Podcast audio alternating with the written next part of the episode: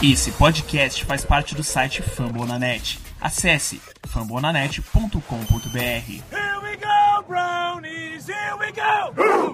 Here we go, brownies, here we go. Born to rise. We were born to rise. So what you know about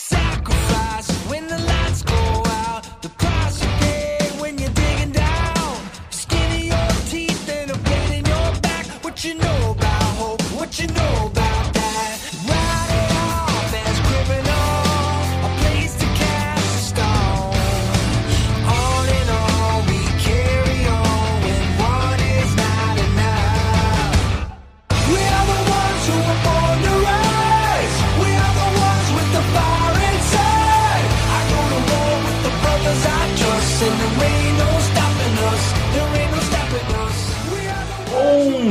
dia, boa tarde, boa noite para você que nos ouve nessa nessa podosfera, nesse mundo do podcast e que gosta do Cleveland Browns, essa franquia maravilhosa que nos dá muitas alegrias, que vem dando muitas alegrias nesse ano de 2019 e que a gente espera que continue assim até fevereiro, que quem sabe possa levantar o Vince Lombardi Trophy finalmente. E eu sou o Jackson Quirino, eu estou acompanhado aqui do Ever Barros. Ever, dá uma saudação aí pra galera.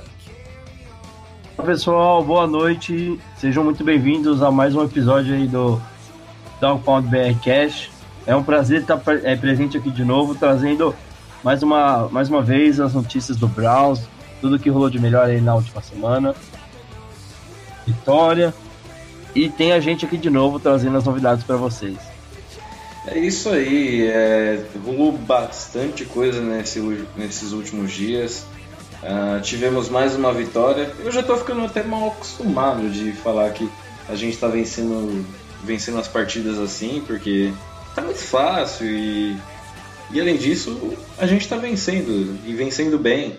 É, o último jogo que foi nesse final de semana e o Cleveland Browns enfrentou o Indianapolis Colts no, em Indiana e venceu a partida por 21 a 18. Uh, Ever, você gostaria de destacar alguma coisa para começar a conversar sobre esse, esse jogo? Bom, acho que o que dá pra gente colocar como principais pontos, né? É...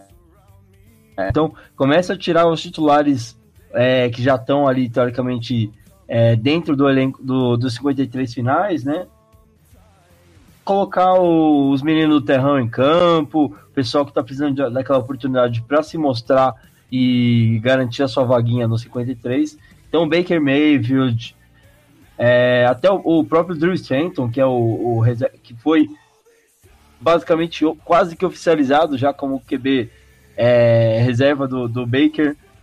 Esses caras já não vão mais entrar em campo, não entraram contra o Colts, já não vão mais entrar em campo nos, nos próximos dois jogos. A gente deve ver um revezamento aí do Gilbert com o Bluff no, no próximo jogo contra o Tampa e contra o Lions, se eu não me engano. É, então, não esperem ver eh, os titulares reais oficiais eh, em campo nas próximas partidas. É, contra o Colts já foi, já teve bastante gente eh, reserva, poucos atletas que ainda estão buscando se afirmar. Acho que um caso à parte, assim, mas talvez seja para pegar até mais ritmo, é o do Higgins, né, que fez eh, uma ótima partida no tempo que jogou, eh, se conseguiu destacar, recebendo bo- bons passes do Gilbert. Mas, cara, é uma coisa que.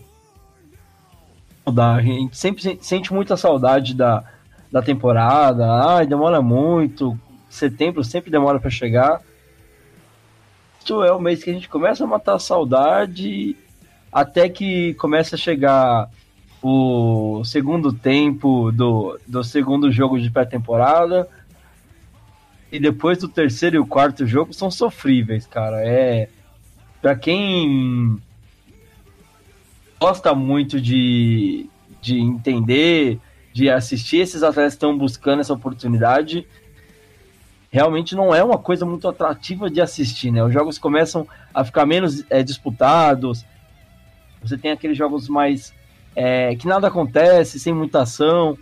Então, assim, pra gente que tá aqui tentando analisar, é sempre importante estar tá assistindo para ver quem tá conseguindo se destacar, quem tá ali dando um passo à frente na briga é, por uma vaguinha no, no, nos 53 finais. Mas tirando isso, cara, não sei se você concorda comigo, Jackson, é realmente muito sofrível de assistir. É, então, é, esse último jogo realmente foi bem complicado. Eu fiquei dividindo a, eu confesso que eu fiquei dividindo a atenção do com a partida com outras coisas. Tentei conciliar outras tarefas com o jogo. Mas deu pra perceber. Inclusive, que... tava passando o jogo do Corinthians no mesmo horário, né? Foi bem complicado, cara, porque eu sou corintiano também. E eu tava ali, um olho no peixe, outro no gato. Quando eu vi que o Brown já tava encaminhando, eu foquei mais no Corinthians. Aí o Corinthians ganhou de 2 a 0 eu falei, ah, vamos voltar pro Brown aqui, fui, então. Ainda bem que você teve alegria em dobro. Eu, como São Paulino, tive que esperar um pouco para ter alegria dobrada, porque aí só no domingo que o, o São Paulo foi jogar, entrou em campo, e, mas aí, aí já é outra história. Com certeza alguém já falou isso em outro podcast. Aí a gente vai entrar em outro assunto. Aqui, no caso, falando do Browns em si, que jogou contra o Indianapolis Colts no último sábado, jogou bem. Eu, eu particularmente gostei bastante de algumas partes do jogo, de, algum, de alguns aspectos em si da, do time principalmente na, falando da parte ofensiva, já entrando nesse assunto, uh, a questão dos, dos recebedores, até porque a gente tem um problema em questão que é a, que é a ausência do Antonio Callaway e por essa ausência já abre um espaço para que uh, essa concorrência fique bem, bem acirrada. E com duas vagas praticamente já confirmadas, talvez três, se você contar o Rashard Higgins, que até você citou agora há pouco, eu acho que uh, essa posição ela, ela, ainda vai dar muito pano para manga. O Jalen Strong ele jogou bem, ele vem treinando bem. O Derek Willis ele vem se destacando também, ele vem quase que solidificando o seu, o seu posto nos 53 finais mas ele teve seus altos e baixos ali no, na, na partida. É, alguns passes dropados, alguns erros ali de rotas, mas assim, coisas que são, são passíveis de correção. Essa posição ela ainda está em aberto, é, mas talvez também já conforme os jogos vão passando, a gente percebe que Uh, essa posição tem os nomes quase definidos, os nomes assim já rascunhados ali no lápis, se você parar para pensar. Uh, o D DJ Montgomery, ele que é um rookie, ele jogou muito bem. Ele parece ser um cara assim mais na posição de slot, mas que consegue se destacar muito por pela agilidade e também pelo porte físico. E a atuação dele no jogo contra o, o Colts não deixou muito a desejar, não. É, eu gostei bastante disso, gostei que ele deu um dinamismo para o ataque, tanto que o Garrett Gilbert, que foi outro jogador que também conseguiu ter uma atuação sólida finalmente, é, depois de uma estreia um pouco. Parece que a estreia, na verdade, ele sentiu bastante, ele foi se acostumando aos poucos com a dinâmica do jogo. Parece que na, na, na Aliens of American Football, que é de onde ele veio, ele não tinha esse dinamismo todo de futebol que tem na NFL, mas ele já se acostumou com isso. Conforme os drives foram acontecendo, ele foi se soltando e foi distribuindo mais o jogo. E isso foi bem interessante também. É... E de... a partir daí, eu acho que já começa a rolar alguns pontos de interrogação que vão se arrastar pelo resto da pré-temporada. É, pelo menos até o próximo jogo e até o último. É, isso falando do lado ofensivo.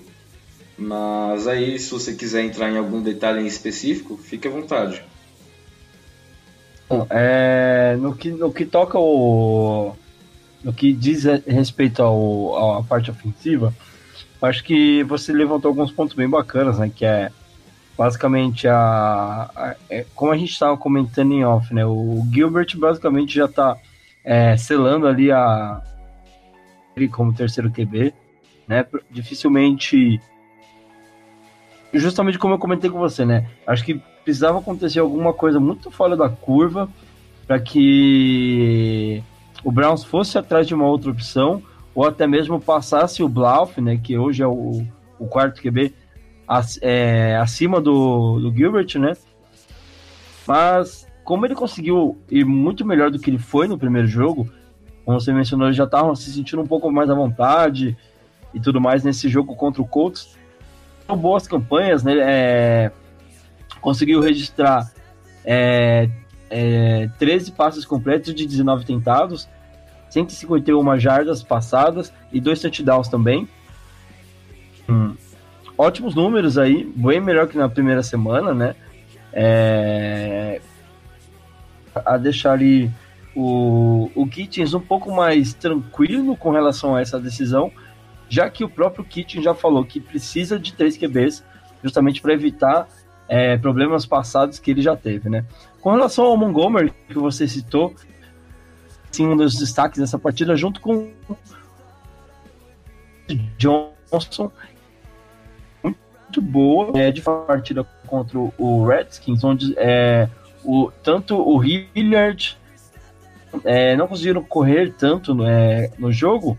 O, Hilliard acabou se machucando, não jogou contra o Colts, então o, o Ernest Johnson ganhou mais snaps automaticamente e foi muito bem. É, conseguiu registrar 53 jardas em 10 tentativas, né? E ainda teve três recepções é, para um total de 26 jardas, incluindo uma é, para touchdown. É, na verdade, é um catch é, para touchdown, né? Para 15 jardas. Uh, então, assim, eu acho que ele acaba não dá para dizer que ele subiu um degrau, tá à frente do Hilliard, né? É, porque hoje, é, até se a gente analisar o deficit chart que saiu, você ainda tem a, na sequência ali, né? A gente tem o Nick Chubb, o Kareem Hunt, e aí o Dontrell é, Hilliard vem logo atrás em terceiro. Como o Hunt não pode jogar, então o Hunt é, deve cair ali aguardando, o Hilliard vem em segundo, e o Dennis Johnson vem em terceiro. Quem vai terminar na frente entre esses dois, eu não sei. Mas a, como o Hilliard deve voltar para o próximo jogo contra a Tampa, noção bacana aí de quem que vai conseguir é, se destacar um pouco mais. Se o Dennis Johnson vai dar realmente esse passo à frente, ou se o Hilliard vai conseguir se manter ali nesse spot de segundo running back provisoriamente e, e depois terceiro quando o Hunt é, tiver condições de jogo, né? Acabar a suspensão dele. Eu acho que mais alguns pontos que dá para a gente destacar é, pelo lado ofensivo, acho que uma boa atuação também do Blauf, que é, conseguiu ir bem, conectou mais alguns TDs, né? Uh, e eu acho que, cara, é, é até um pouco estranho falar isso, depois de muito tempo, o Browns consegue ter um pouco mais de segurança numa posição tão cada, né? Tem quatro bons nomes aí, apesar de eu não gostar muito da atuação do Drew Stanton, para mim ele é um ótimo tutor, pode ser um ótimo mentor é, para o Baker Mayfield aí durante a temporada, mas me preocupa muito é, se por algum acaso ele precisar entrar em campo, né? Então a gente tá, tá acompanhando os treinos do Browns aí na semana, vê que ele tá tomando muitas interceptações, é, tendo algumas. É, é, durante o primeiro jogo teve muitas decisões questionáveis, então assim. Tá. Mas eu confio muito no, no trabalho que o Kitchen está fazendo. Se ele dec é, decidir optar pelo, é, pelo Stanton, então eu vou dar o voto de confiança, até porque o trabalho que ele está fazendo até agora está sendo impecável. ativo que a gente precisa se preocupar um pouquinho mais, é, falando de ataque, talvez seja a parte da linha ofensiva, né? É, eu acho que até a gente está comentando em off, ah, existem algumas brigas acontecendo no elenco e com a atuação muito ruim do Austin Colbert, já começam a surgir alguns rumores, algumas sugestões de que o Browns é, não, não é que poderia, é, precisaria tentar trocá-lo é, enquanto ainda tem algum tempo, ainda a temporada não começou, você pode tentar alguma outra coisa para pegar, nem que seja uma pique baixa ali, só para tentar recuperar alguma coisa, né?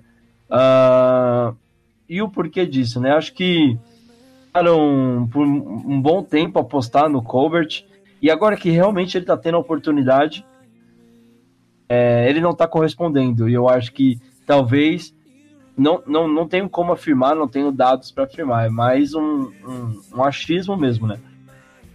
Que pode ser que a, a comissão técnica e talvez o, o, front office do Browns esteja perdendo um pouquinho a paciência, né? Mas ainda não há nenhum indício de que pode haver uma troca, não há nenhum indício de que o Browns está fazendo algum movimento, né? Por enquanto eu acho que ele vai ter mais oportunidades nesses jogos restantes da, da pré-temporada para que o Browns possa tomar uma decisão em cima disso.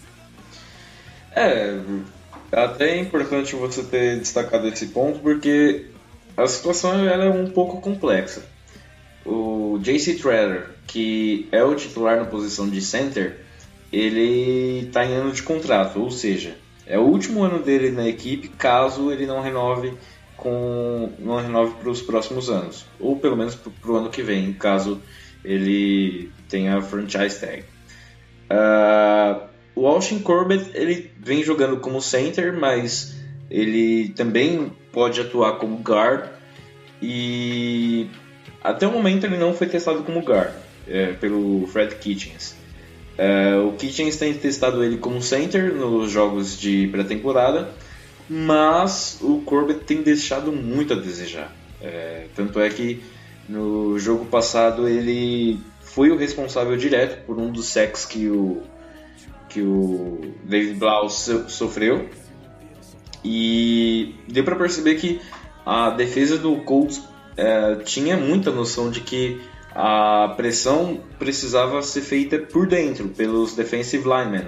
Tanto é que a, a, direto os, os defensores eles faziam a pressão por ali e o Corbett não conseguia segurar totalmente a, o ímpeto do, dos adversários. Então, esse ponto de esse ponto de interrogação ele é muito explícito assim e evidente. Mas a situação é delicada em questão de uma possível troca, até porque caso o John Dorsey for decida mandar ele para uma outra equipe, ele tem que ter plena ciência de que para uma segunda para uma escolha de segunda rodada feita no ano passado, ele não vai conseguir. Ele não vai conseguir ter o mesmo, digamos, o mesmo valor que ele teve na, em 2018, então é meio que uma, um, uma perca que ele, que ele vai ter nessa escolha. Uh, além disso, temos a briga na posição de wide guard. A gente já vem falando, a gente vem falando disso. Uh, uh, essa disputa pela posição ela tá intensa. O Eric Kush e o Kyle Kelly, eles vêm uh, ali, digamos que a briga tá pela unha.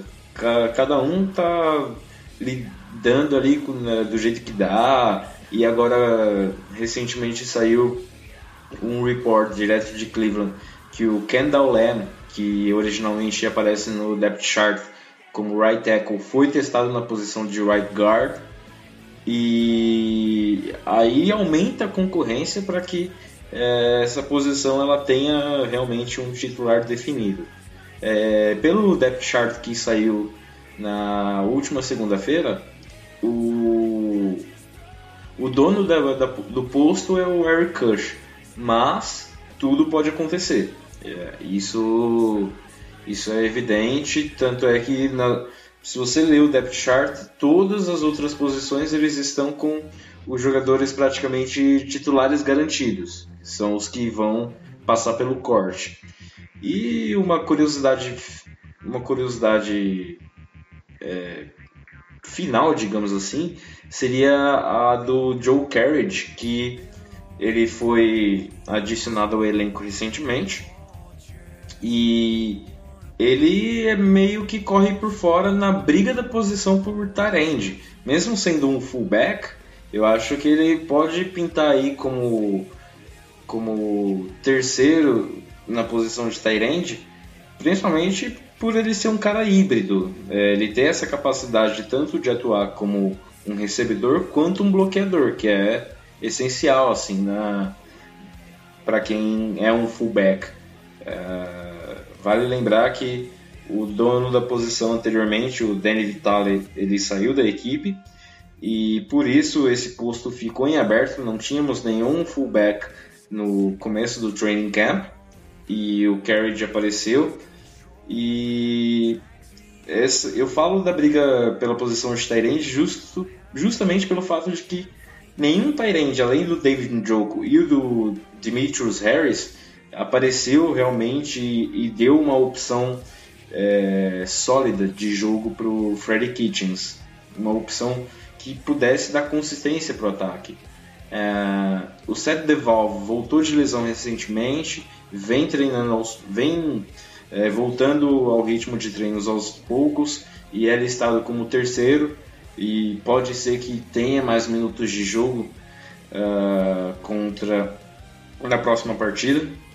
O Farrell Brown ele é um ex-jogador de basquete e tem seus altos e baixos. E aí o resto do depth chart é composto por jogadores que eu acho que não não permanecerão na equipe a partir de setembro. No caso, o Stephen Carlson, o Miquan, Miquan Dean e o Rico Gathers, que veio do Dallas Cowboys. Tradições, né? Isso, isso. Uh, sobre o jogo em si, é, já passando para essa parte da, de como foi a, a partida, o Garrett Gilbert ele jogou bem, como eu falei anteriormente, como você bem disse também, o David Blau ele teve uma atuação destacada. Eu acho até que ele pode permanecer na equipe, no caso no practice squad, até pelo fato de não ser um cara tão experiente ainda. E o porte físico dele é um ponto a ser levado em conta como desvantagem nessa corrida pela posição de terceiro QB. O Freddy Kitchen já deixou, já deixou evidente de que ele pretende levar a equipe para o resto da temporada com três QBs. E a experiência do Garrett Gilbert é um fator a ser levado em conta para que é, para que ele permaneça como o terceiro QB. Curiosamente, o terceiro QB seria o camisa 3. Enfim, isso é uma curiosidade relevante. é, aqui a gente, a gente trata de todos os assuntos, as curiosidades relevantes e irrelevantes.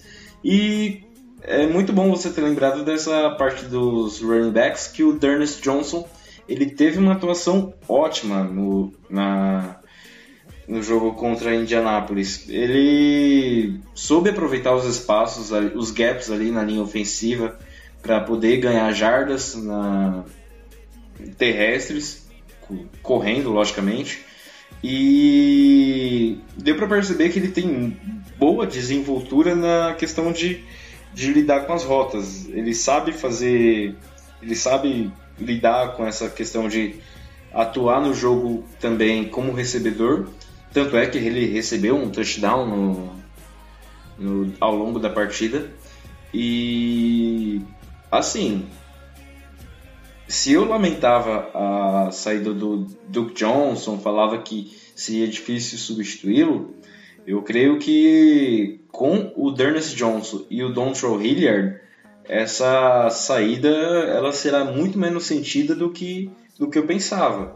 E pensando a longo prazo, também com a, digamos, entre aspas, o reforço do Karen Hunt, a equipe tende a ficar muito melhor, né? pelo menos nessa posição de running back. O Nick Chubb a gente nem precisa falar, até porque ele também não jogou e ele é o running back titular da equipe. E sobre o ataque, é basicamente isso. Eu, eu creio que são esses os destaques. E nos treinos, é, as, as novidades são essas também para o setor. E falando um pouco da defesa, a defesa também teve um jogo bem é, denso, assim, bem complexo. Eles foram muito exigidos, como você citou, passou até um pouco anteriormente é, pelo Jacoby Brissett. O Brissett ele, ele exigiu muito assim, muito esforço dos defensores, da, principalmente da linha defensiva e também do pessoal que atua um pouco mais recuado, dos cornerbacks e dos safeties e dos linebackers. É...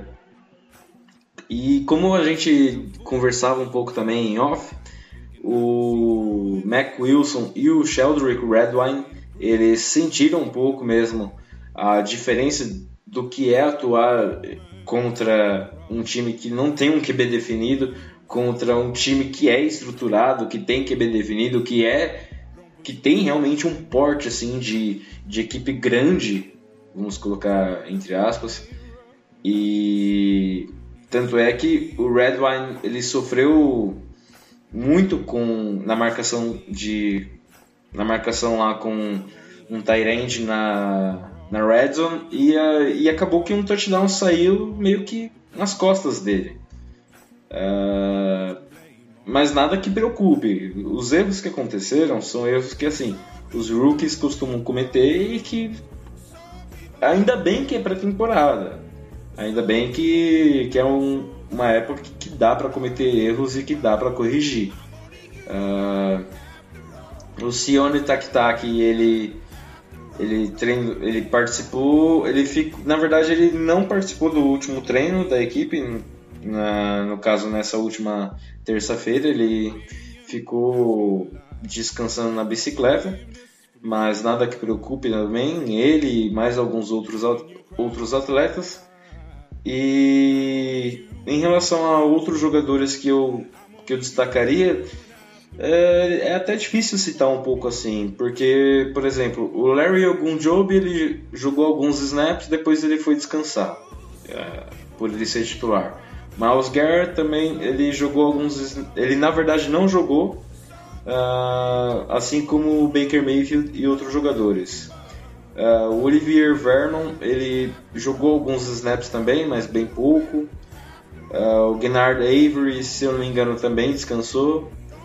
Então foi muito mais assim é, um jogo de observação de quem pode compor o elenco tanto para na parte da defesa como também para o special teams que uh, é necessário, é muito importante. Às vezes um jogador que não que não faz a diferença é, na posição dele em si, seja como linebacker, safety, cornerback, ele aparece muito no, no special teams, é, tanto na parte de cobertura ou então na parte de buscar ali o retornador adversário.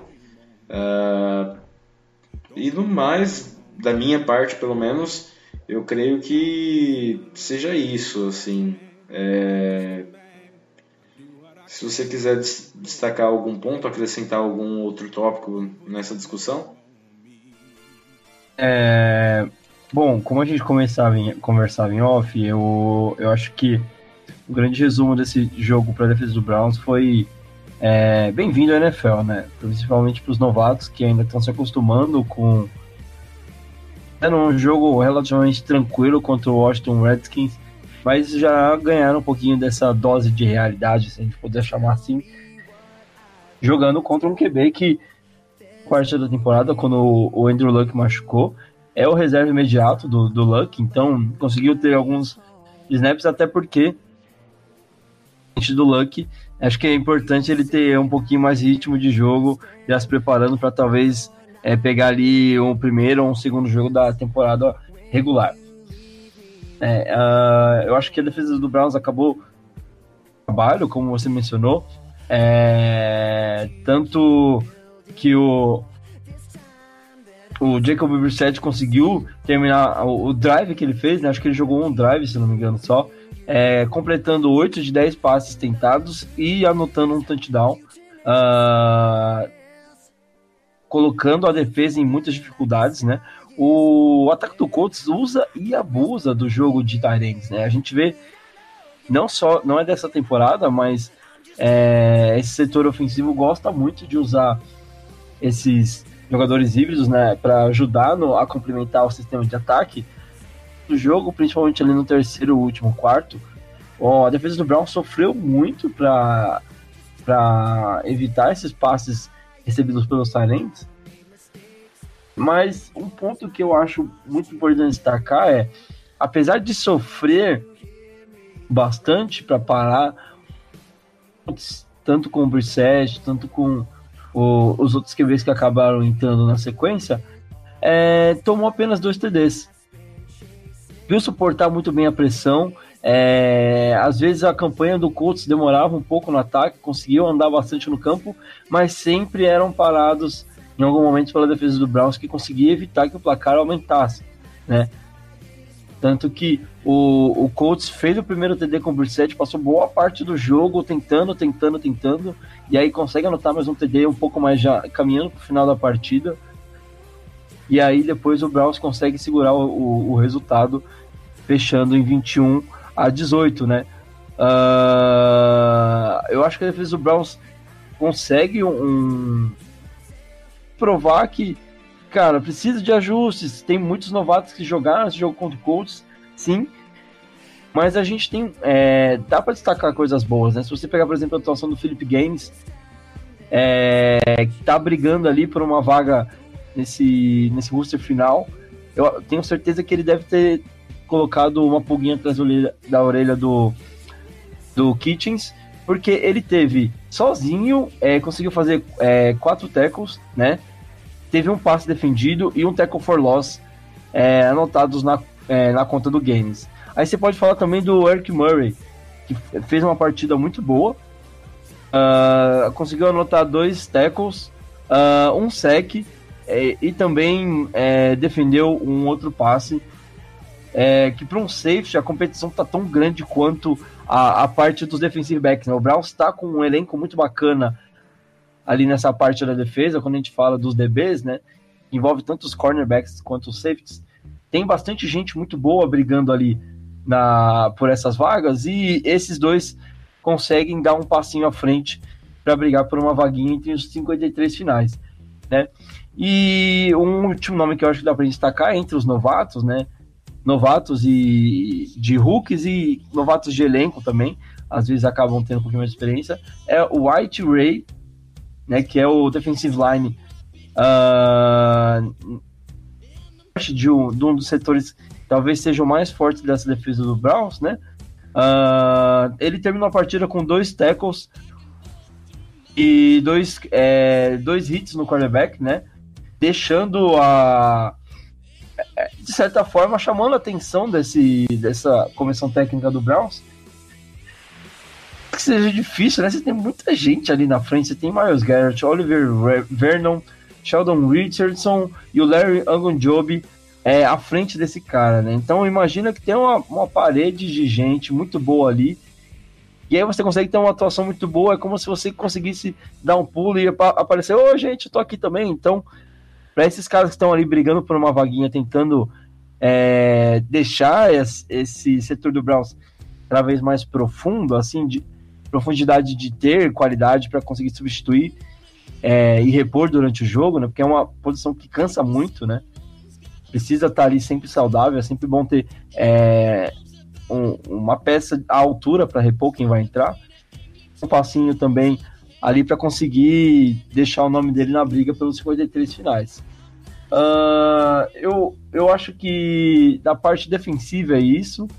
E acho que a gente podia até entrar já no assunto que nos preocupa muito mais shotins, principalmente falando. Na verdade, acho que apenas falando do, dos kickers em si, né? Porque de punter a gente tá muito bem, obrigado, né? A gente tem o Kokit, que é um, veterano e também tem uma perna bem saudável. Forte, é... a gente conhece o cara. E mais de kicker eu tô preocupado, é, Jackson, não sei você. É, só um último adendo em relação à defesa, eu acho que no geral o que deu para perceber é que o time ele tem sido muito bem treinado pelo. Certeza. É, ele tem sido muito bem treinado e, e até pelo fato de que é, a, a, pressão ela foi uma, ela foi algo constante assim, foi algo que exigiu, existiu durante boa parte da, do jogo como uma estratégia a ser adotada. É, tanto é que o Willie Harvey ele foi o destaque como o cara que bloqueou o passe no último lance praticamente da partida. O passe do, do Chad Kelly. Toda derrota, né? Aquele Chad Kelly. E foi o passe, foi o bloqueio que definiu a vitória. Ele uh, atuando ali, fazendo a pressão, meio que uma blitz em cima do Kelly, e aí ele levantou o braço, a bola caiu, eu falei, eu gritei já comemorando a vitória. Também nem para tanto, né, até porque é pré-temporada, mas é uma vitória e tanto faz, enfim. É, eu acho que o esforço coletivo é, foi, foi muito diferente, foi muito, muito bom de se ver e perceber que os jogadores eles têm colocado isso em prática com eficiência. É, mesmo que ao longo do, do jogo principalmente o Jacoby Brissett, ele não tenha, por exemplo, sido sacado ou então que isso tenha interferido diretamente na atuação dele, mas é, deu para perceber que ao, ao, longo da partida ele sofreu um pouco com a pressão. Ele teve que se deslocar do pocket, teve que correr, teve que arranjar um jeito ali de, é, de a, colocar ali a, a mecânica. Não estava confortável, né? Deu pra, é, o Pocket, não, o Pocket não, não ficou confortável para ele em quase nenhum momento do jogo. Na verdade, para assim, dos cornerbacks que entraram em campo do do Colts, talvez ele tenha sido mais incomodado e, e é curioso pensar isso. Tanto o, o Chad Kelly quanto o outro reserva, o Philip Walker, uh, eles tiveram um pouco mais de tranquilidade, mas isso é uma, é uma questão secundária, não, não, não é tanto algo assim para se preocupar. E sobre o Você special... pegar um, um ponto importante, mesmo estando incomodado desse jeito, o Brissett conseguiu conectar os passes que a gente mencionou aqui, 8 de 10 tentativas, né? Então, ah, assim, sim, sim. deu. É, quando a gente fala que a defesa do Browns conseguiu é, finalmente ter uma noção de. que um bom QB, mesmo estando incomodado, mesmo tendo que se virar é, lá atrás, é, pode conseguir conectar um passe ainda, né? Sim. Como ele conseguiu fazer e deu muito trabalho para a secundária do Browns. Então, é pro, pra essa secundária começar a falar, cara, eu preciso ficar atento até o último segundo, porque os caras lá estão fazendo ele forçar uma bola, e eu preciso estar tá muito colado aqui na minha marcação para é, evitar um passe, conseguir fazer uma interceptação, ou alguma coisa do tipo. Né? Não é só tipo porque o cara tá lá correndo que acabou a jogada, já era, né? Ah, sim, sim. Isso é com certeza um ponto que o Steve Wilkes vai. O Steven Wilkes vai trabalhar ao longo da, da semana, até o jogo contra o Tampa Bay. E vamos ver, vamos ver. É assim, acredito que é, é também algo diferente, é, é, algo que, que acontece mais com o jogo, sim, com a prática, porque você treinando, treinando, treinando é uma coisa. Agora, quando você coloca em prática no jogo contra um esquema diferente, contra jogadores diferentes, contra uma estratégia diferente, aí você é testado e você precisa, você precisa fazer aquilo funcionar. Então, é, vamos observar o, o, que vem pela frente aí contra o Buccaneers. É, já pulando para o Special Teams que você, que você puxou aí o gancho anteriormente, a situação dos Panthers ela praticamente nem precisa ser comentado. O Bridon, o, o Colquitt, ele é o dono da posição. É, a experiência dele é muito valiosa para esse, esse setor assim dos Panthers. é, na verdade, do Panther e também para o Special Teams como um todo. Tanto é que. Certeza. Tanto é que eu acho que ano passado ele foi um dos capitães da equipe. E em 2017. Ele, é- ele- acho que ele é o capitão, se eu não me engano, do, do Special Teams. Sim, Vou sim. até confirmar enquanto você faz o comentário aqui, se você quiser. Ah, sim, sim. É, ele foi um dos capitães também em 2017, também, se eu não estiver enganado. E so, e aí o Jamie Gillian, o Jamie Gillan, ele é o, o cara que assim, ele tá fazendo o dele ali, a parte dele, tá é, impressionando, mandando um punch de 74 jardas no, no jogo e tudo mais. A gente sabe que ele tem capacidade para jogar, sabe que ele tem capacidade para ser um cara que, assim, se a equipe tivesse precisando de alguém nessa posição, com certeza ele ficaria. É, mas eu acredito que como Panther seria é muito difícil que o Jamie Gillan permaneça com permaneça no corte final. É, Mas aí o que acontece? Quando você chega na posição de kicker, aí a pulga, Ah, aí a pulga começa, começa a incomodar, aí você já sente o arrepio na espinha. O que você quiser nomear, você pode falar, porque é, tanto o Greg Joseph quanto o Austin Cyber, os dois eles não dão segurança. É impressionante isso. No training camp, no- nos jogos, eles não dão segurança. É, apesar de que o, o Freddy Kitchens ele tem tentado dar, dar alguma segurança para eles, é, admitindo que nas, admitindo nas entrevistas que é, a equipe ainda não busca um kicker fora da fora do elenco. É notável que nenhum dos dois tem se garantido assim no posto com com, com sobras assim. É, tanto é que nos treinos dessa última terça-feira, tanto o Greg Joseph quanto o Austin Cyber é, perderam field goals. No jogo contra o Colts, um dos kickers também errou. Se eu não me engano, o Greg Joseph ele, acab ele acabou errando um chute e o Austin Cyber ele errou outro. Vou Na verdade, nenhum dos dois conseguiu acertar field goals. os dois ambos erraram tiveram- field goals, né? Cada um teve uma tentativa e nenhum dos dois conseguiu acertar. É, o, que, é, o que a gente tem de estatística é que ninguém errou X, é, extra point, né? Mas field goal a gente não acertou nesse jogo. É, o Greg Joseph ele tinha errado o extra point, se não me engano, contra o Redskins. contra o Redskins. Foi bem Isso. triste, inclusive.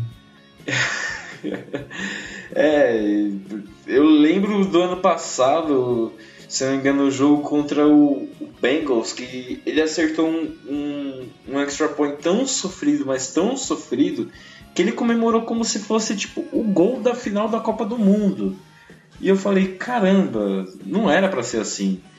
E o Austin Cyber ele acabou perdendo o field goal de 52 jardas, que assim é complicado, é. Mas você tá jogando num, num estádio que é fechado, que não tem interferência de clima, de vento, de nada disso. Um kicker bom, ele não erraria. E a gente percebe que a gente não tem um kicker bom. É, essa é a grande verdade. A gente não tem um kicker bom. Mas como as coisas é, acontecem muito de repente nessa franquia, é, por mais que o Browns esteja mudando a cultura, é, agora temos uma cultura vencedora e tudo mais, não sei o que, a gente tem também um momento de surpresa.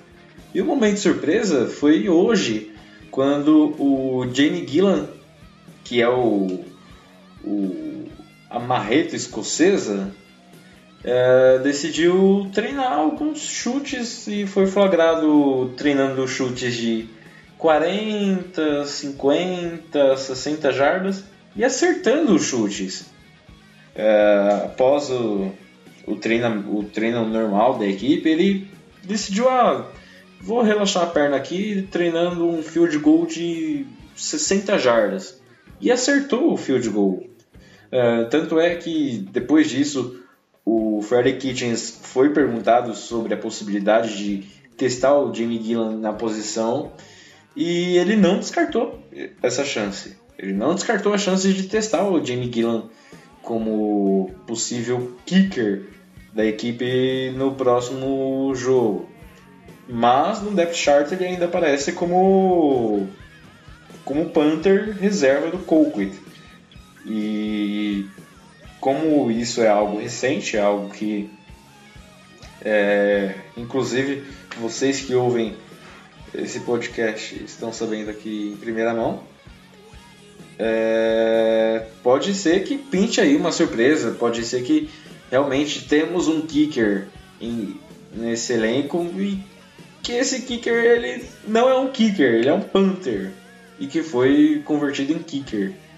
É, eu até conversava com, com, com o Ever, a gente conversava é, antes mesmo da gravação do podcast, eu falava sobre é, a vontade que eu tinha, se eu fosse o general, general manager, eu trocaria, faria uma troca pelo Carl Vedvik, que é o norueguês que foi para Minnesota. Ele agora está no Vikings como Panther reserva, está disputando posição lá.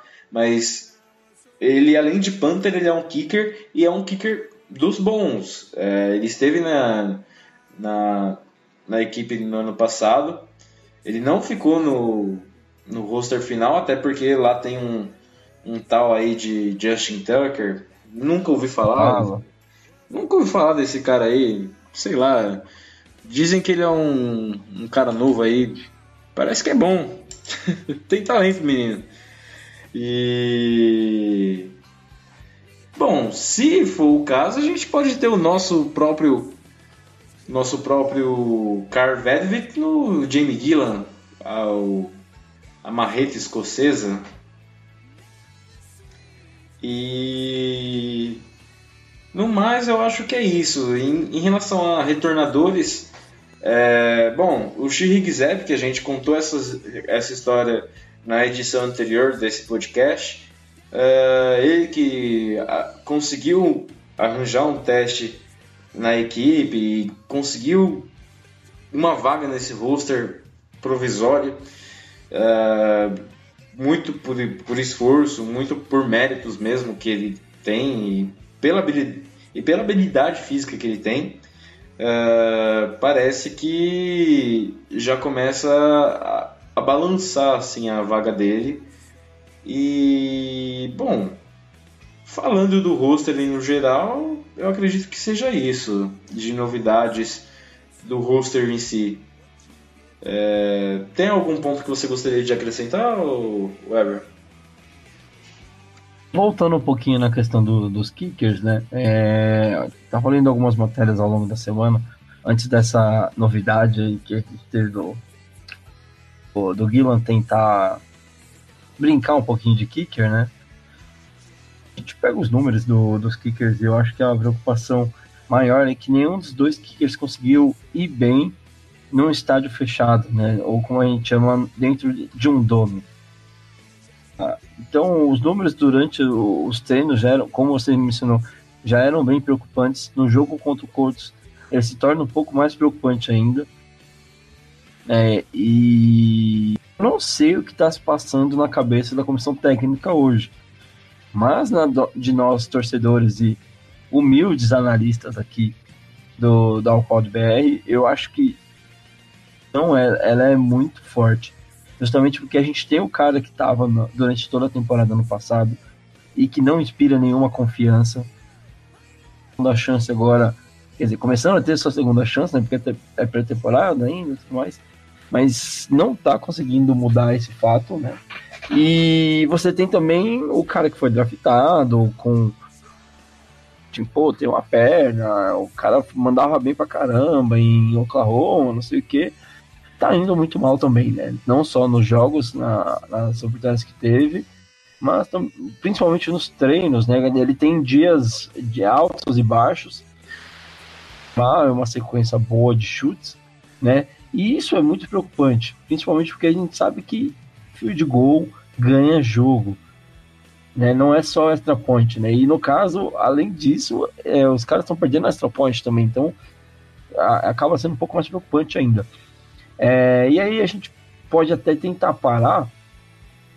Puta, mas se precisar pegar alguém no mercado, o que, que a gente vai fazer, né? Então tem alguns nomes que surgem disponíveis no mercado, mas que talvez não encham os olhos da mesma forma, né? Então, você tem aí o Matt Bryant, que foi dispensado pelo, pelo Atlanta Falcons. O cara tem 44 anos hoje.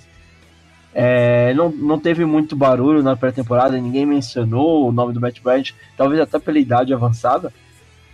É, mas mesmo assim, o cara esse, tudo isso de idade, é, é um dos poucos que, que conseguiu atingir 57 jardas no chute, é, completando 20 de 21 chutes, perdendo apenas dois extra points.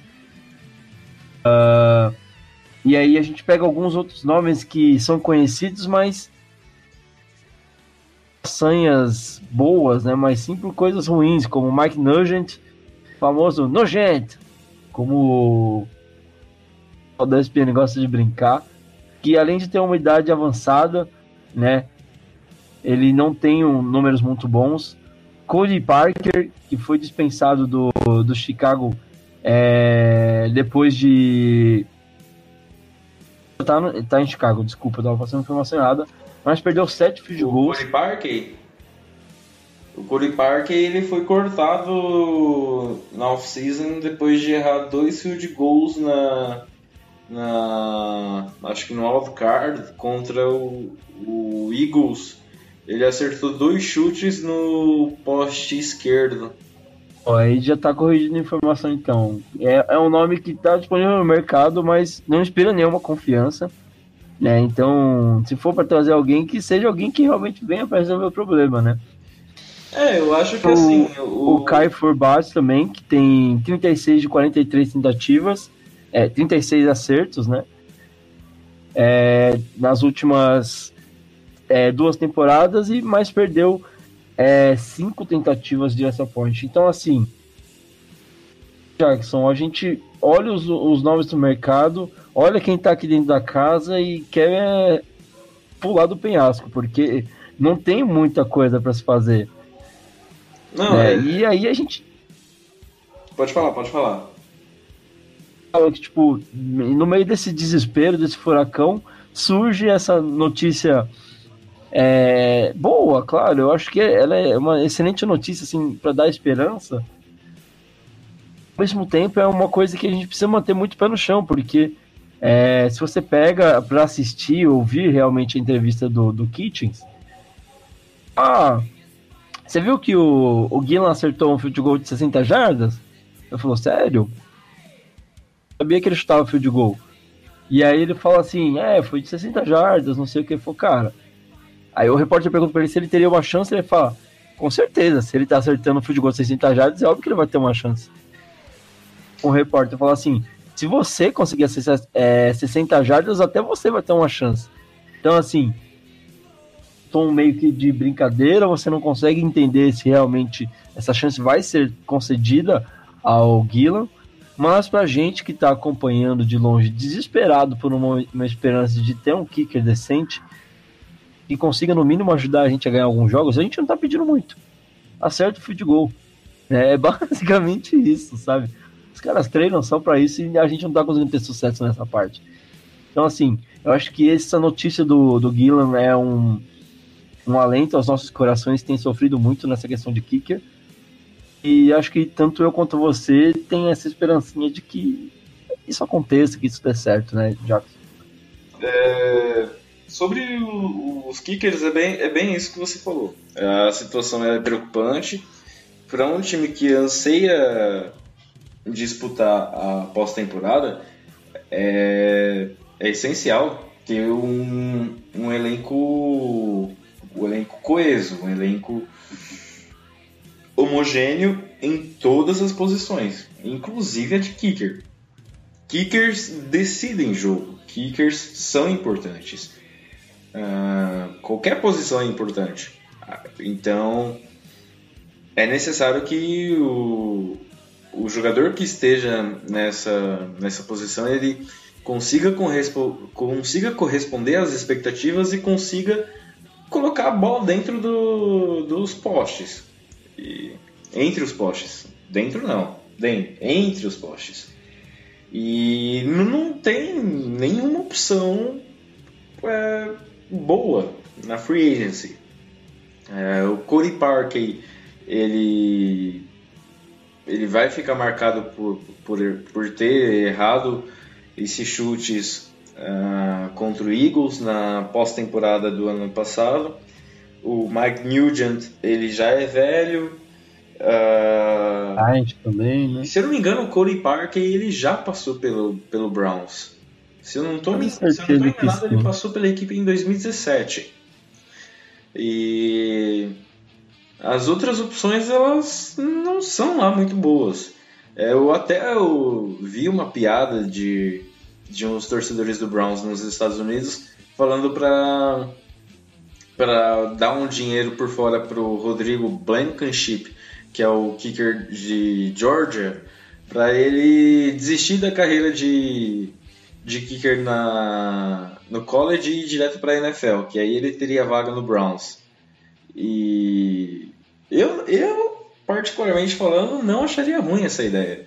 Ainda mais que o Blankenship ele é, ele é meio brasileiro, meio, meio estadunidense, então a gente já teria ali um representante brazuca na, na, na equipe do Browns, além de já ter, lógico, o Duzão, o offensive lineman, que agora está fazendo transição para mudar de posição, lá no Miami Dolphins. É, falando. No, fala, falando de brasileiro, até. Eu acho que é isso mesmo. Ô, Jaco, falando é, de brasileiros, a gente pode até. A gente, a gente considera porque é, o que é o que tem. É, não precisa se preocupar com, posição porque o Charlie Hewlett ele consegue dar conta do recado. Então agora é focar mesmo nessa próxima partida contra o Tampa Bay Buccaneers, que vai ser a nossa terceira partida na, na off-season. E curiosamente, é, conforme a gente é, conversava aqui na, em off, antes de, de fazer essa gravação, uh, dois anos atrás, a gente também jogava contra o Tampa Bay Buccaneers, lá em Tampa, que também vai ser a mesma situação de agora. A gente vai jogar lá em Tampa. Uh, e naquela ocasião a gente conseguiu uma vitória de 13 a 9. Numa partida que é, eu, eu lembro de ter assistido esse jogo. Não sei o que, o que tinha na minha cabeça para poder assistir esse jogo. Uh, eu lembro que esse jogo na época chovia muito, é, tanto é que o, as equipes elas tinham pouca desenvoltura no jogo aéreo e para você ter uma ideia, eu estou com as estatísticas aqui abertas do jogo. Uh, o James Winston ele conseguiu 17 passes completos de 27 tentados, 200 jardas e uma interceptação. Enquanto, enquanto isso, o glorioso Ryan Fitzbarba ele teve 7 passes completos de 11 tentados para 55 jardas. E nenhum touchdown e nenhuma interceptação. Já no lado do Browns, o Kevin Hogan, ele O Kevin Hogan, meu Deus do céu. Ele teve 7 passes completos de 13 tentados para 82 jardas e um touchdown. E o Deshaun Kaiser, que ainda bem que não é problema mais nosso. Ele teve 6 passes completos de 18 tentados, 93 jardas e uma interceptação. Além do Cody Kessler, que também ainda bem que não é problema nosso, teve 6 passes completos de 10 para 48 jardas. Foi um jogo horrível, horrível, sofrido, muito ruim, muito ruim. É, você comentava anteriormente de que os jogos daqui para frente tendem a ser é, de qualidade duvidosa. Eu não duvido nada que, que seja a mesma coisa.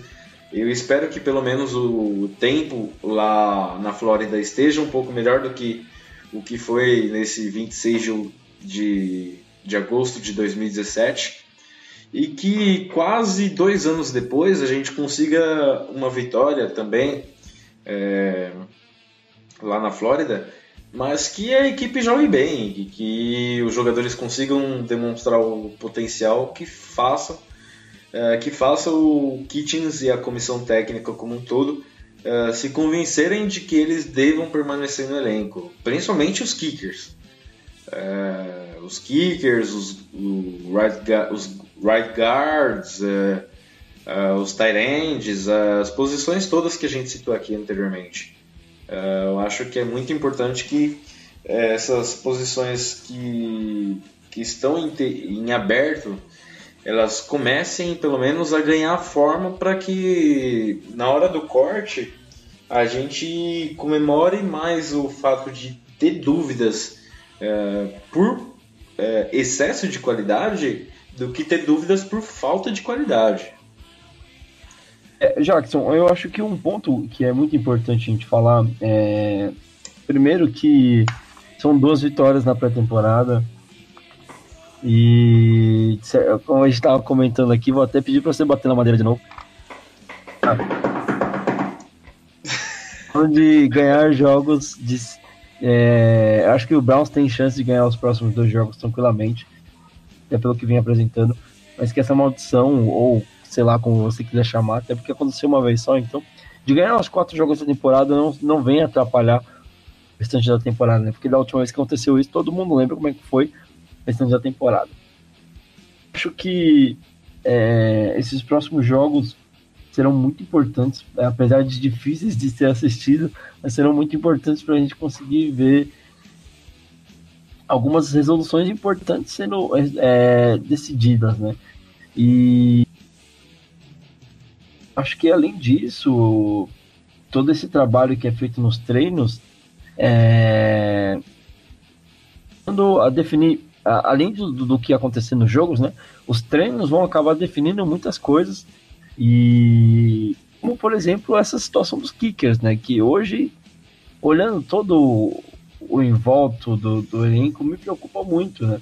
Então a gente fala da questão do right guard, a gente fala ali de uma dúvida que exista ainda em torno de toda a linha ofensiva, mas eu acho que é um problema que está um pouco mais é, palpável de ser solucionável. Assim. A gente tem opções dentro da casa de resolver esse recado.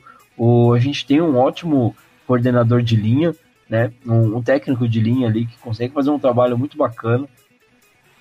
É uma posição que, que eu poderia dizer que, tipo, cara, não tô conseguindo dormir pensando nisso. Mas quando a gente fala de kickers especificamente, me preocupa muito. E a gente tá batendo nessa tecla insistentemente.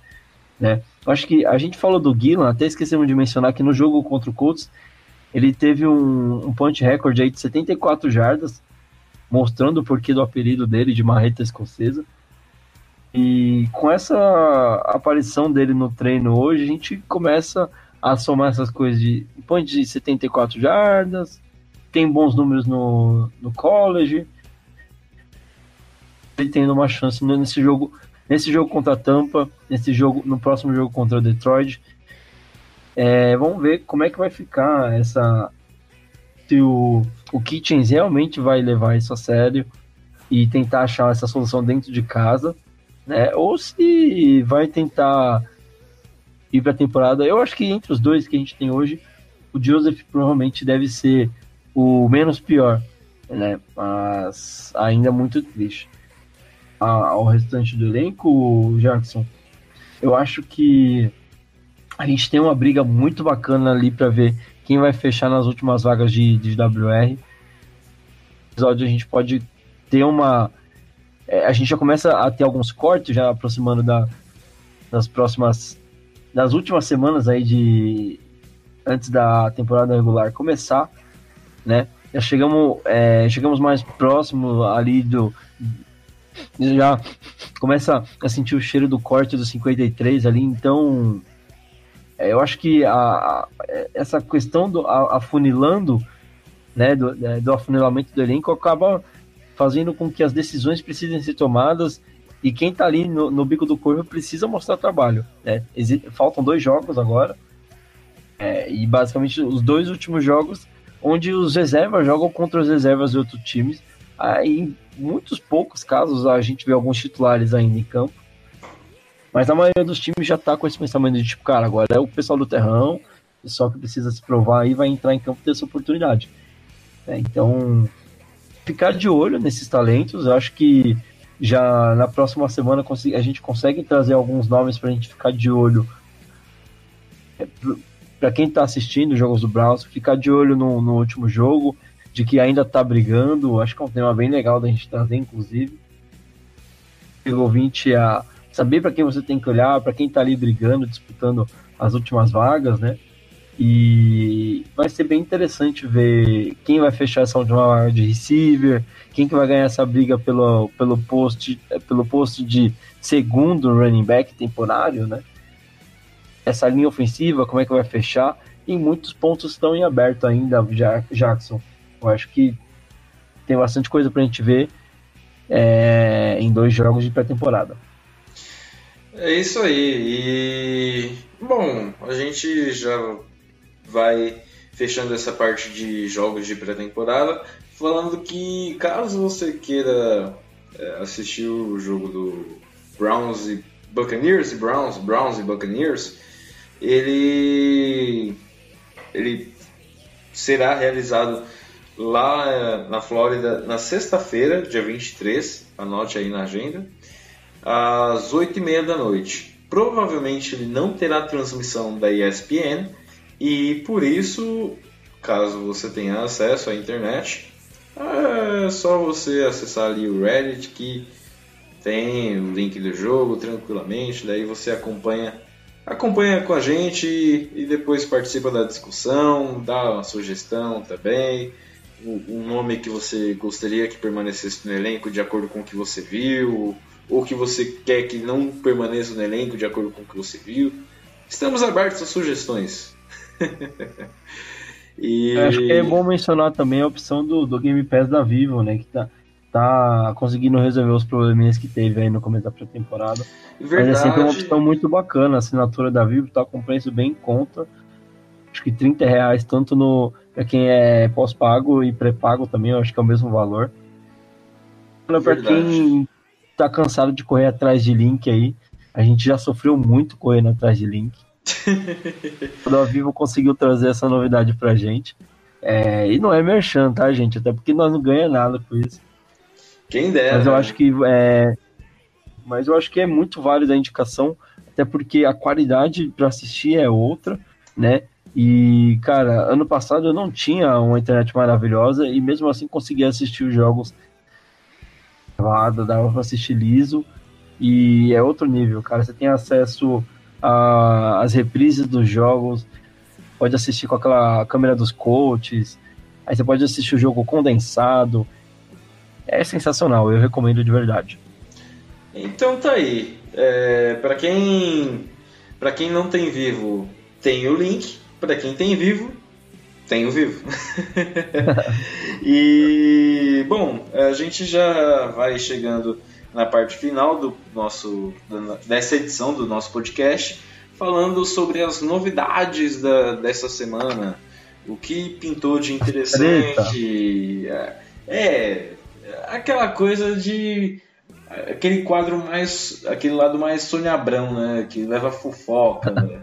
a intriga, a discórdia e as discórdias da semana basicamente giram em torno do nosso franchise quarterback e do principal recebedor da equipe.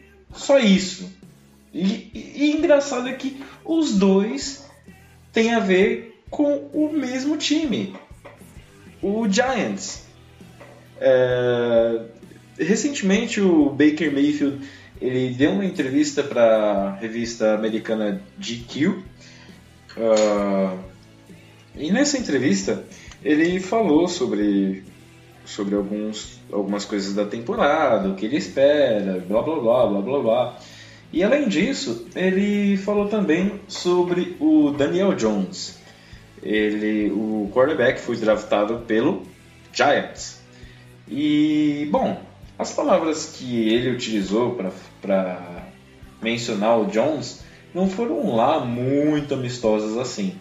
Ele disse que ficou surpreso com o Jones ter sido escolhido tão alto assim e que na avaliação de um quarterback você deve levar em conta o, o, o número de vitórias que ele tem no college. Assim, errado, errado, errado ele não tá. Só que a, alguns tabloides acabaram publicando as aspas meio que fora de contexto e por isso ele acabou precisando meio que uh, fazer uma retratação no, no, Instagram, falando que não foi bem o que ele disse, e que tiraram a fala dele de contexto, e que na verdade ele falou que realmente é, os, os, jogadores eles deveriam ser avaliados pelo número de vitórias que, que eles tiveram no college, blá blá blá blá blá blá.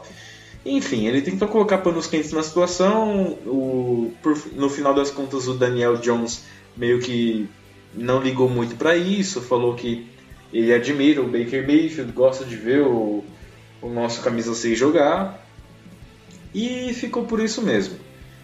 É... Eu, particularmente falando, quando soube dessa, dessa situação, eu até fiquei um pouco surpreso e meio que, na verdade, surpreso e não surpreso, porque qualquer coisa que, que o, o, Baker fale, na verdade, vira assunto, vira capa de revista. Ainda mais considerando que a mídia ela tem colocado muita expectativa em cima desse time, ela tem colocado muita pressão em cima desse, desse time esse ano, principalmente falando. E não é à toa que qualquer coisa que aconteça em Cleveland vire manchete. É, poucos dias atrás o Baker Mayfield era manchete, era manchete de jornal por uh, conseguir beber cerveja sem abrir a cerveja. Ele praticamente abria a cerveja com a boca e tomava a cerveja. Então, não me surpreende tanto, mas me surpreende um pouco. Basicamente isso. Essa foi uma das polêmicas da semana. E a outra? Qual foi a outra polêmica da semana, Eber?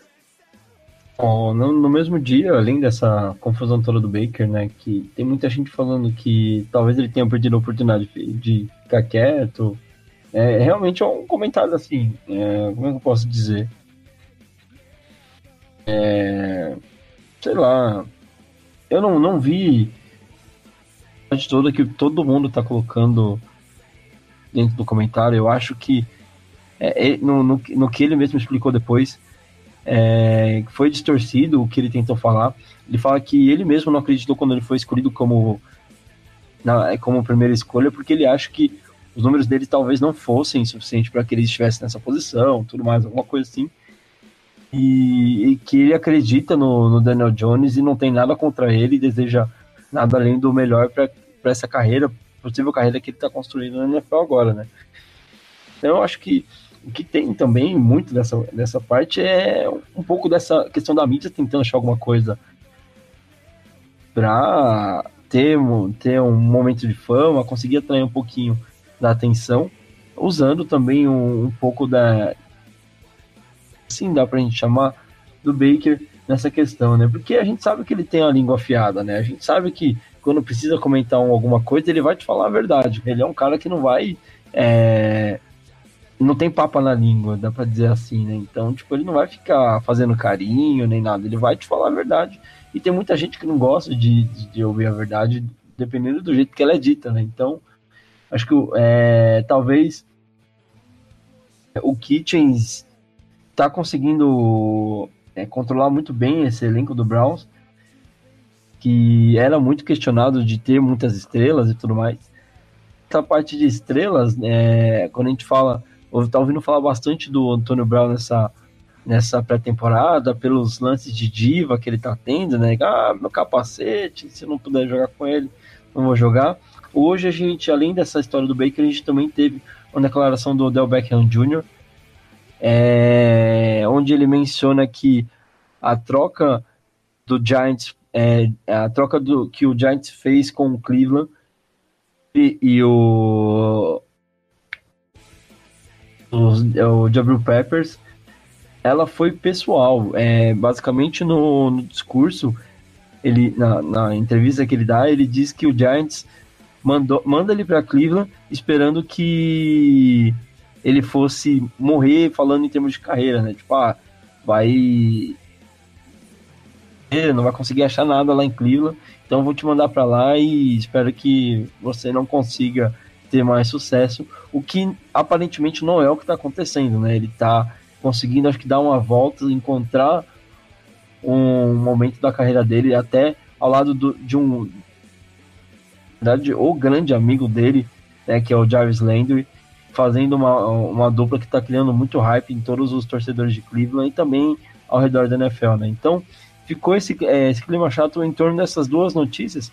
Eu acho que até mais em torno dessa declaração do Odell. Inclusive, discuti, é, tive o prazer de com alguns torcedores do Giants que estavam alegando que ah, o Odell não consegue esquecer é, Nova York, tá sempre mencionando, é, vai seguir sua vida, cara, não sei o que. E eu acho que não é bem assim.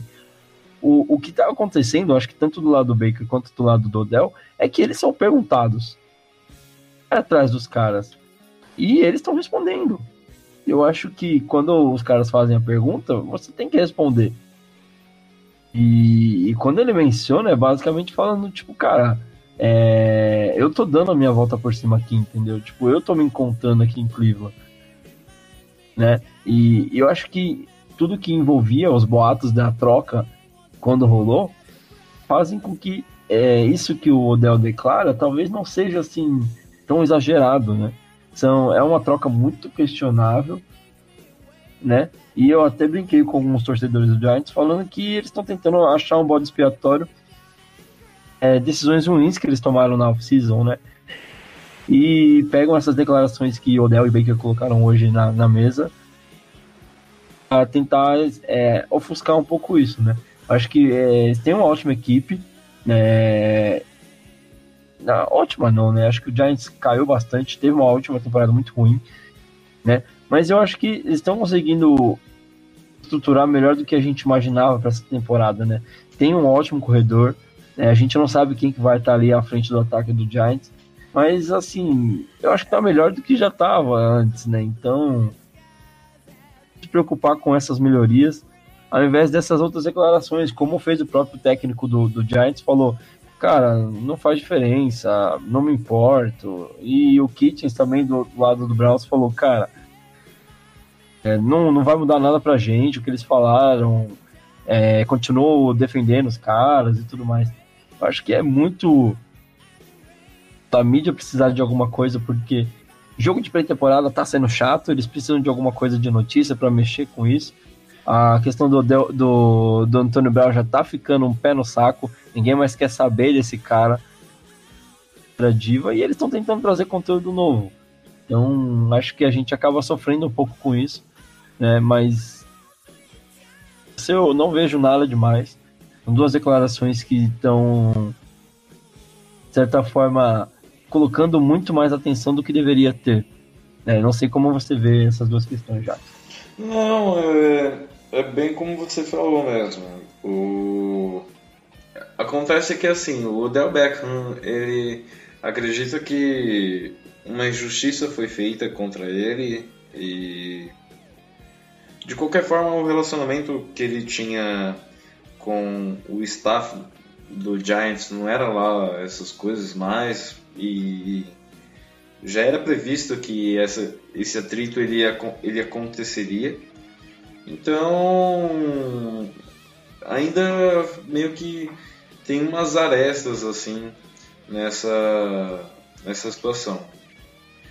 Uh, sobre o Baker, o próprio Freddie Kitchens disse que uh,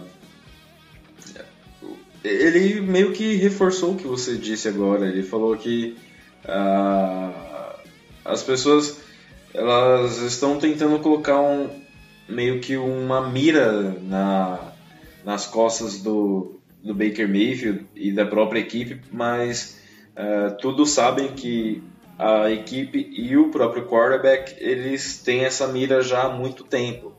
Então, é, mais por conta dessa temporada ser uma temporada de expectativas, grandes expectativas, diga-se de passagem, é, isso se torna bem, bem, bem mais complicado. Mas essas declarações elas não são nada demais. E, e é assim que elas devem ser encaradas. Tanto é que o Daniel Jones falou que respeitou o Baker Mayfield, falou que gosta de acompanhá-lo e tudo mais. Então é a vida que segue. E, e vamos focar em outra coisa aí. Foca no, no drama do capacete do, do Anthony Brown, foca.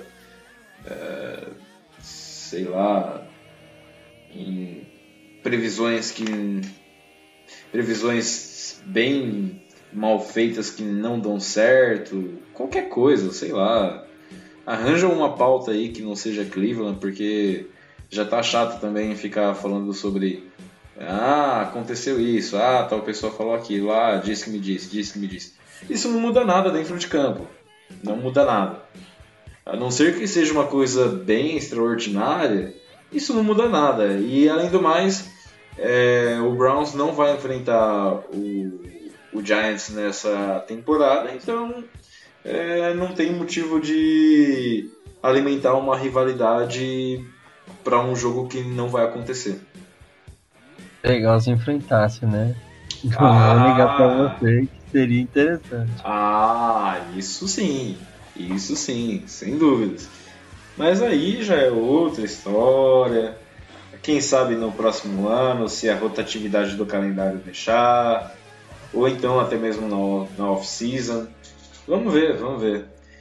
E, bom, acredito que de tu, a gente já falou bastante coisa. O Brown rendeu aqui é, quase uma hora de, de conversa, mais de uma hora de conversa.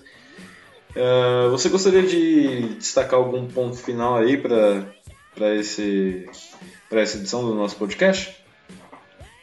Olha, é... eu acho que o que é importante a gente falar é continue acompanhando a, as novidades que a gente vai soltando. Se você quer ficar atento de últimas notícias assim, a gente tem um grupo no WhatsApp discutindo diariamente. O pessoal costuma postar muita notícia lá, roda bastante. Então procura nas nossas é, redes sociais aí para esse grupo. Entre em contato com a gente lá no Facebook que a gente te ajuda a fazer parte desse grupo. Que a gente vai, quer ver esse grupo crescendo, tem bastante gente para discutir temporada regular.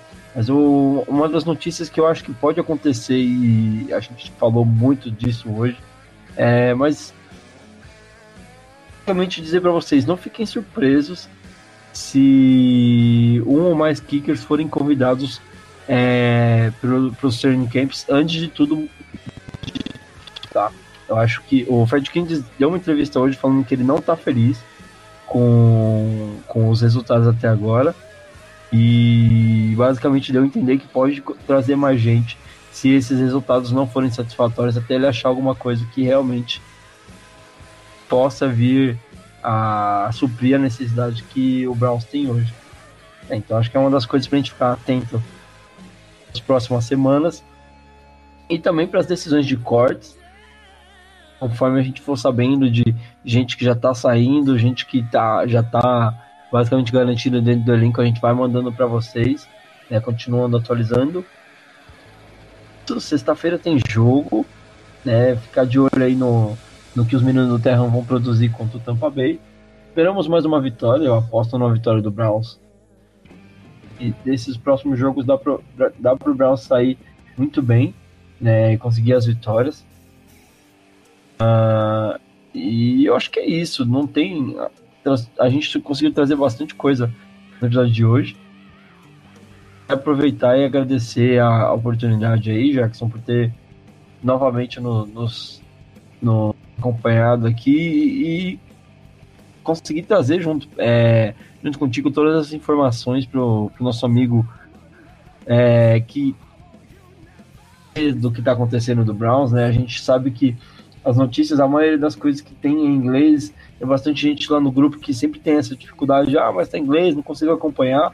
Então a gente está tentando aqui simplificar para você, trazer o que está acontecendo para você não ficar tão perdidão assim, até porque a temporada tá para começar. Ansioso pra caramba.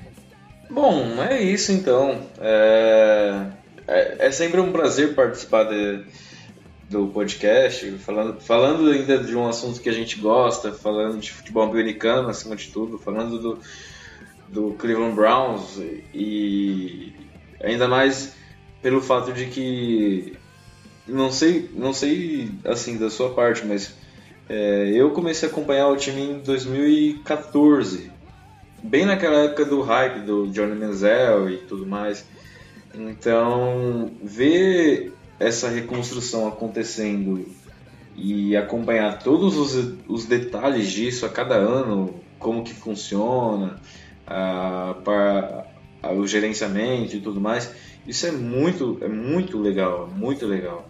E poder ajudar as pessoas a interagirem mais com esse, com essa atmosfera é também muito bacana. E até porque, assim, o esporte, acima de tudo, a gente percebe que ele não tem tanta abrangência assim quando a gente sai da nossa bolha das redes sociais, da, do nosso círculo social. Então, quanto mais pessoas puderem ter contato com isso, melhor. E se a gente pode facilitar, por que não ajudar? É, eu acho que é isso mesmo que a gente está fazendo por aqui. E bom, a gente já falou bastante. Tá na hora de dar aquela pausa da água, é, deixar o pessoal também descansar um pouco, apetitoso para pelo que vem aí no próximo jogo, para que a gente também possa se preparar e discutir para também falar bastante sobre o que vem aí na última semana da pré-temporada, que, que você até destacou que tem muita coisa que pode acontecer daqui até o dia 9 de setembro, que é quando a gente abre a temporada contra o Tennessee Titans. É... Eu, da minha parte, já, já puxo aqui os itens finais. É... Se gostaria se você puder, então, deixa um abraço aí para a galera que acompanha a gente. Beleza, um abraço para todos os nossos ouvintes e participantes dessa grande fanbase que a gente está montando do Cleveland Browns aqui no Brasil, que a cada dia que passa está crescendo mais e mais e é um orgulho para a gente que está aqui desde o comecinho, desde o atinhando, o Browns apanhando de todo mundo, a gente estava aqui tentando descobrir notícias, tentando saber o que estava acontecendo, sempre tendo esperança. E acho que hoje a gente está colhendo os frutos, vendo essa base crescer e trazendo conteúdo para vocês aqui é sempre uma honra. Então, eu agradeço demais a, a participação de vocês aqui.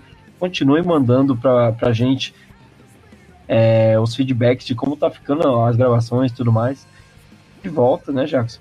Para falar do, de como foi esse jogo, das notícias que rolaram na semana para você, amigo ouvinte, estar tá sempre informado do que está rolando. É isso aí. É... Bom, eu já me despeço também, agradeço a, agradeço a audiência de todos vocês e espero que vocês curtam o nosso conteúdo. Qualquer, qualquer sugestão, qualquer ideia, é, pode mandar mensagem, a gente está aberto aí é, por todos os nossos canais. E é isso.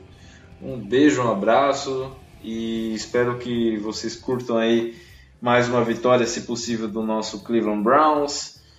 E até mais. Tchau, tchau. Here we go, Brownies! Here we go!